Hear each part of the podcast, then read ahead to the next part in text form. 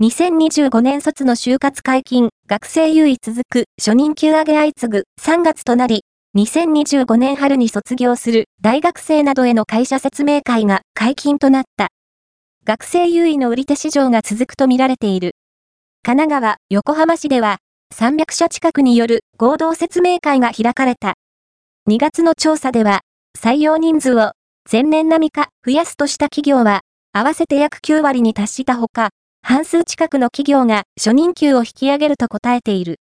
ゲーム業界志望、9、企業選びの基準は仕事をちゃんと続けられるか、そういう環境が整っているか、事務職志望、9、初任給の引き上げについて上がるのは、自分の生活もしっかりしていけるかなと思う人手不足が続く中、学生優位の売り手市場が続く。